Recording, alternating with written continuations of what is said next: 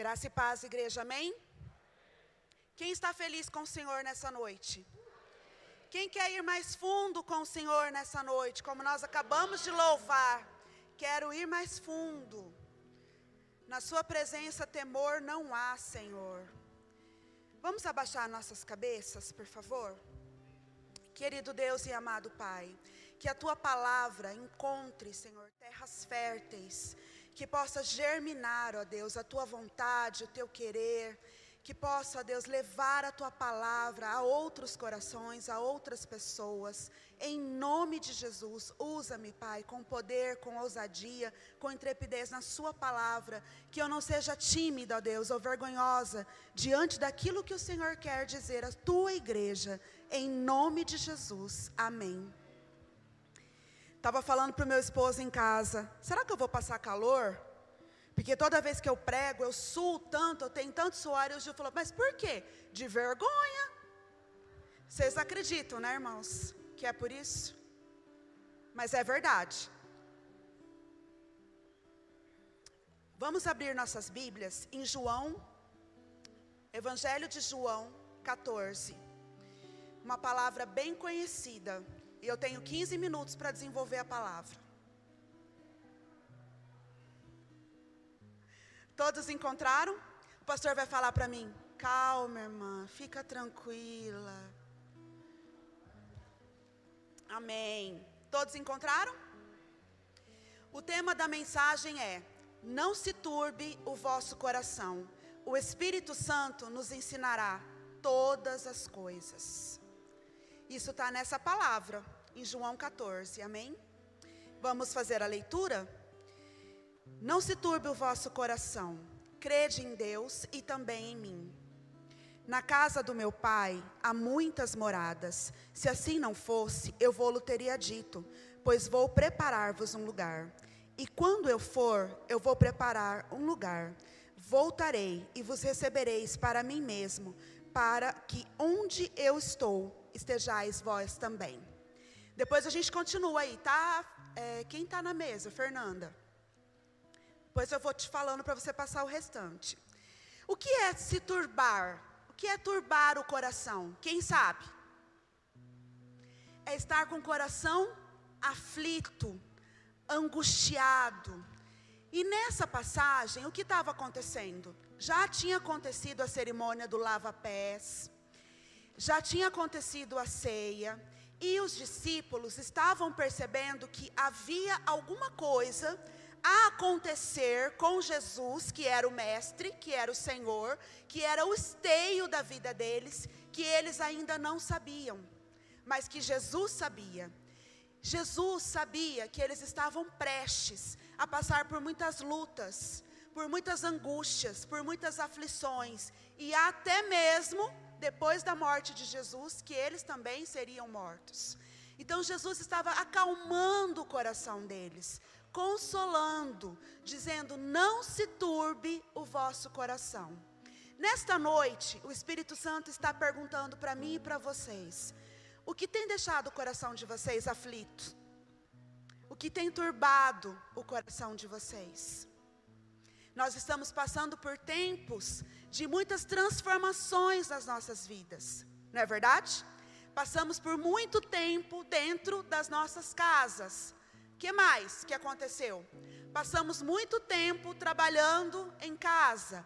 Agora que nós estamos voltando aos poucos a nossa rotina, como era lá em fevereiro, começo de março, não é verdade? Eu vinha conversando com a irmã Cesarina e ela me disse assim: Irmã, já faz um ano que eu estou só em casa? Eu falei: Não, irmã, só fazem seis meses. Então ela até perdeu a noção de tanto tempo que ela está na casa dela. E hoje ela está aqui, né, irmã? Para honra e glória do Senhor Jesus. Vamos lá, Fernanda, versículo 4. E vós sabeis o caminho para onde eu vou. Disse-lhe Tomé: Senhor, não sabemos para onde irás, como saber o caminho? Então Tomé aqui faz a primeira pergunta dos discípulos para Jesus: Se nós não sabemos para onde o Senhor vai, como nós vamos saber o caminho? Jesus estava falando com Tomé, de, com todos os discípulos, de coisas espirituais. E ele estava vendo o natural. Quantas vezes o Senhor Jesus está nos falando de coisas espirituais e nós estamos presos no natural. Nós estamos vendo as circunstâncias. Nós estamos vendo e assistindo no noticiário quantas pessoas já morreram no Brasil. Eu nem sei mais, já perdi as contas. Parei de assistir o noticiário. E nós não estamos entendendo o sobrenatural do Senhor. E aqui Tomé estava dizendo para ele: Senhor, eu não sei nem para onde o senhor vai, que dirá o caminho. E o que Jesus responde? Respondeu-lhe Jesus, lá no 6, estão comigo? Eu sou o caminho, a verdade e a vida. Ninguém vem ao Pai a não ser por mim. A comunhão do Pai com o Filho, Jesus é o caminho. Por isso nós pregamos a Jesus. Por isso nós ensinamos as pessoas não uma religião, não andar só de saia ou de calça, ou não usar brinco, ou não depilar as pernas. Nós pregamos a Jesus. Ele é o caminho. As doutrinas, elas não estão erradas, mas nós precisamos ter a consciência de que nós só vamos conhecer a Deus e o Pai através de Jesus. Quem aqui não entregou a sua vida a Jesus ainda está nos visitando nessa noite? Levanta a mão, por favor. Quem não disse assim, Jesus, eu te entrego a minha vida. Eu quero que o Senhor more dentro do meu coração. Todos são salvos? Estou falando para salvos? Salvação é isso é dizer isso: Jesus, eu te entrego o meu coração, eu te entrego a minha vida, eu me arrependo dos meus pecados, e de hoje em diante eu quero que o Senhor venha morar dentro de mim. E isso acontece? Sim, acontece, e a nossa vida é transformada, ela é santificada por Jesus, amém? Então o ponto um é: não se turbe o vosso coração. Tem alguém anotando? Ponto 1, um, não se turbe o vosso coração. Ponto 2, o caminho. Jesus é o caminho, a verdade e a vida. Nós precisamos crer racionalmente, com a nossa razão. Crer não é emoção, é razão. Que Jesus morreu por nós e Ele é o caminho para as nossas vidas. Não tem nada nesse mundo melhor ou maior que conhecer a Cristo. Aí no mundo as pessoas dizem que eles têm liberdade, que eles são livres. E eu digo, e vocês vão dizer comigo: eu sou livre em Cristo Jesus. Nada pode me prender, nem vício, nem pecado, nem nada disso. Nós somos totalmente livres. Amém? Ponto 3.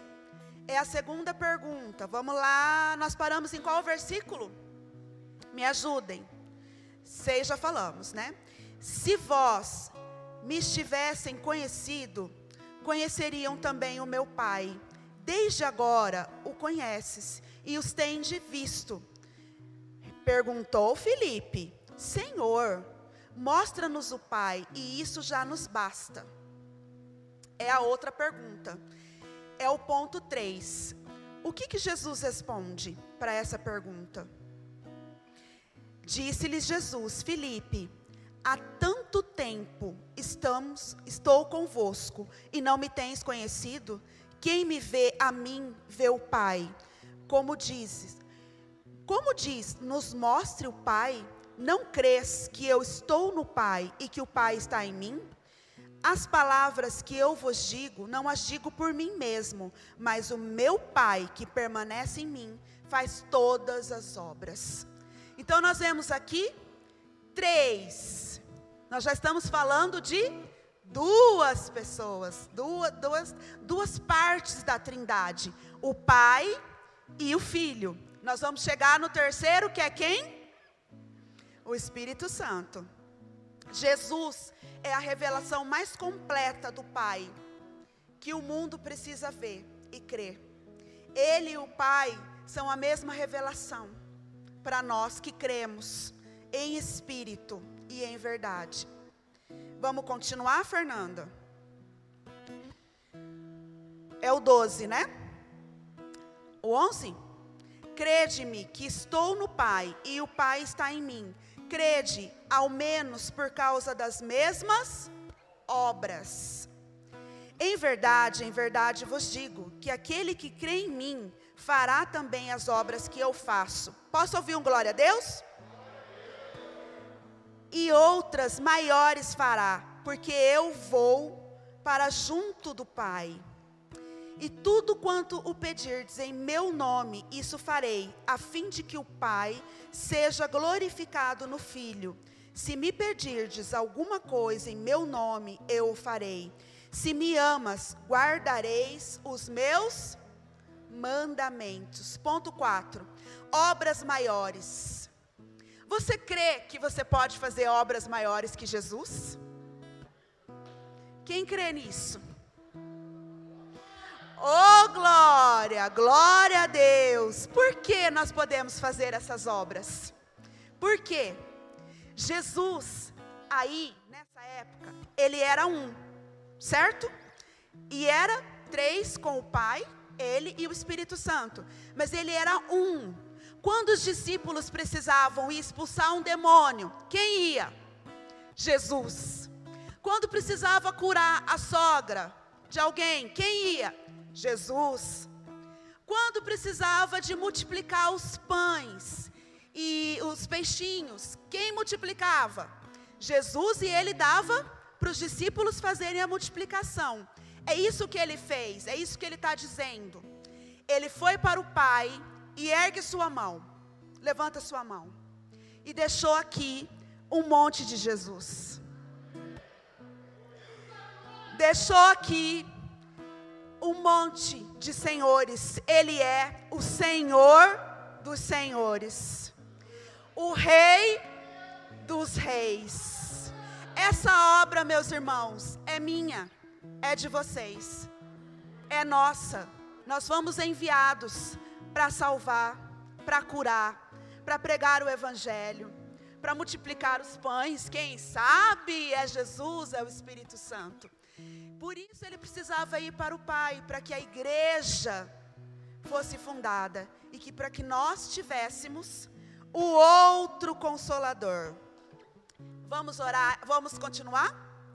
E eu rogarei ao Pai, e ele vos dará outro, fala comigo, outro. Outro consolador, a fim de que esteja para sempre convosco. Ele é o espírito da verdade que o mundo não pode receber, porque nem o conhece, mas vós os conheceis, porque ele habita convosco e estará em vós. Ele estará em vós para sempre. Não vos deixarei órfãos, voltarei para vós outros. Esse é o ponto 4. O Espírito Santo. Ele é o nosso consolador, ele é o nosso amigo e é através dele que nós vamos fazer as obras maiores. Não é pela nossa força, pela força do nosso braço, pelo nosso querer, pelo nosso, pelo, por nossas emoções. Não é dessa forma. É através do Espírito Santo. Se todos aqui estão salvos, aonde está o Espírito Santo agora? Dentro e sobre nós. Ele está pairando aqui. Eu não vou entrar em todos esses detalhes desses estudos, mas eu estou à disposição de estar auxiliando os irmãos a entenderem isso. Como ele está aqui dentro e como ele está sobre nós. Amém? Isso é a aula do rema. Convido os irmãos a fazerem o rema. Glória a Deus. Ano que vem, um monte de amigos e colegas lá no rema. Ele é o nosso consolador. E no grego, o nome dele é Paracleto. Diga comigo, Paracleto. Paracleto é o início de toda ideia e pensamento de advogado. Quem é o advogado? É aquele que se senta junto com você para estar te auxiliando nas suas causas. Eu espero que o Guilherme esteja me ouvindo, porque ele está lá em São Paulo, ele vai entender isso. Conceito de advogado surgiu do Espírito Santo. Ele é o nosso advogado, o nosso amigo, o nosso intercessor. A palavra diz que nós não sabemos nem como orar, mas o Espírito Santo intercede por nós, com gemidos inexprimíveis. Ele nos fortalece e ele faz uma obra em nós maravilhosa, que eu gosto muito de falar para os novos convertidos, que nós trabalhamos, eu e meu esposo, para a honra e glória do Senhor Jesus, que é Ele nos santifica Diga isso para o seu irmão aí do seu lado. O Espírito Santo nos santifica. O Espírito Santo nos santifica. Quando nós entregamos a vida a Jesus, há uma obra maravilhosa que se chama santificação. Tudo muda. Se eu bebia, eu não bebo mais. É penoso isso? Não, é sobrenatural. Se eu fumava, não fumo mais, tenho nojo de cigarro. Não sei por que, irmã, que isso aconteceu comigo. Eu sei. Eu sei por quê. Se eu falava palavrão, hoje eu não falo mais, nem no trânsito. Eita glória, aleluia. Teve uns irmãos que começaram a rir, eu não entendi por quê. Nem no trânsito. Amém? Então, essa é a obra de santificação sobre as nossas vidas. O inimigo, ele vai perdendo terreno sobre as nossas vidas. Ele vai, ele sempre nos traz acusações. Eu não sei se é só comigo. Será que é só comigo que o inimigo acusa? Ele fala assim: "Você é pecador ainda". Você vai sobre ele com a palavra: "Jesus morreu por mim". Ele se fez pecado por mim. Eu não sou pecadora. Eu sou santa, lutando contra o pecado. Aquele que nasceu de novo, ele não é mais pecador. Ele é santo, ele é santificado pelo Senhor. E ele luta contra o pecado todos os dias. É possível que um santo venha a pecar? Sim. Mas o que, que a gente faz quando isso acontece? Lembra de Jesus lá com a mulher que estava sendo apedrejada? Que, que ele disse para ela? Vai e não peques mais. Amém? O diabo ele nos acusa, sua doença não tem cura, você não vai ser curado, você vai ficar cada vez mais doente. Essa é uma acusação. A gente vai contra ele com qual palavra? Pelas pisaduras de Jesus eu fui sarado. Amém? Outra acusação que o inimigo gosta de trazer para nós. Pastor Hugo até disse aqui no momento dos dízimos: você não vai prosperar. Você não prospera porque você é fraco, porque você é fracassado. Nós vamos contra o inimigo com a palavra. Eu sou abençoada, remida e tenho a sabedoria de Cristo para prosperar. Amém? Na nova aliança, agora, na aliança depois de Cristo, o Senhor Jesus, Ele não manda mais o devorador sair das nossas vidas, sabia? Porque nós conhecemos a palavra. Quem manda o devorador sair das nossas vidas? Levanta a mão quem manda. Nós. Nós é que mandamos o devorador sair das nossas vidas. Como que isso acontece? Dizimando, ofertando, cumprindo os mandamentos, cumprindo tudo que o Senhor Jesus tem colocado para nós. Repartindo. Quem não reparte, não pode ser abençoado. Você só vai alcançar o fruto da sua vitória na vida de prosperidade. Essa é uma outra pregação. Da próxima vez eu prego sobre isso. Quando você aprender a abençoar, abençoe. Não fique pensando, ah, é o meu dízimo. O que, que o pastor vai fazer com o meu dízimo? O dízimo não é seu o dízimo é do Senhor. E é 10%, certo? E os outros 90% também são do Senhor. Ele vai te dar sabedoria. Põe a mão na sua cabeça. Sabedoria administrativa para administrar o seu dinheiro, os seus bens, as suas posses, tudo aquilo que chega às tuas mãos. Quando você aprender a abençoar, a repartir. O último versículo que nós lemos aqui é: Guarde os meus. Não, é três antes do último. Guarde os meus mandamentos. Coloca isso aí para nós, Fernanda, por favor. Guarde os meus mandamentos. O Senhor nos deixa a sua paz e virtudes do fruto do Espírito. Vocês sabem quais são essas virtudes? A pastora Cláudia pregou sobre isso tem três, quatro domingos atrás. Vocês sabem? De cor? São nove. Posso adiantar para vocês? As virtudes do fruto do Espírito são nove: amor, fala comigo. Amor, alegria, paz, paciência, benignidade, bondade, mansidão e domínio próprio. Contra essas coisas não há lei. A partir de Pentecostes, que está em Atos 2,42, vocês podem fazer esse estudo em casa o Espírito Santo, ele desceu sobre a vida dos cristãos. Os cristãos passaram a ter intimidade, tanta intimidade que eles passaram a orar em línguas.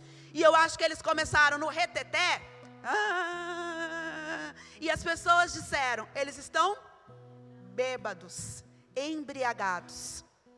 E não era verdade, era uma manifestação do Espírito Santo sobre eles e dentro deles. Amém? Então, agora, meus irmãos, nós vamos ler 1 João 5, 1, 4. O João está conosco hoje, hein? 1 João 5, de 1 até o 4.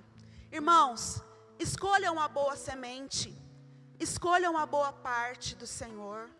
Se você necessita de consolo, o Espírito Santo está aí para te consolar. Se você precisa de uma palavra, de um amigo, de um pai que intercede por você, o Espírito Santo está aí. Você nunca está sozinho. A Keila pregou sobre isso na IBD. Quem viu? Quem viu a IBD? Só o pastor Juliano e eu? Só o pastor Juliano e eu vimos a EBD? Irmãos, domingo às 10 da manhã, online, vai voltar presencial, né, pastor? Online, EBD.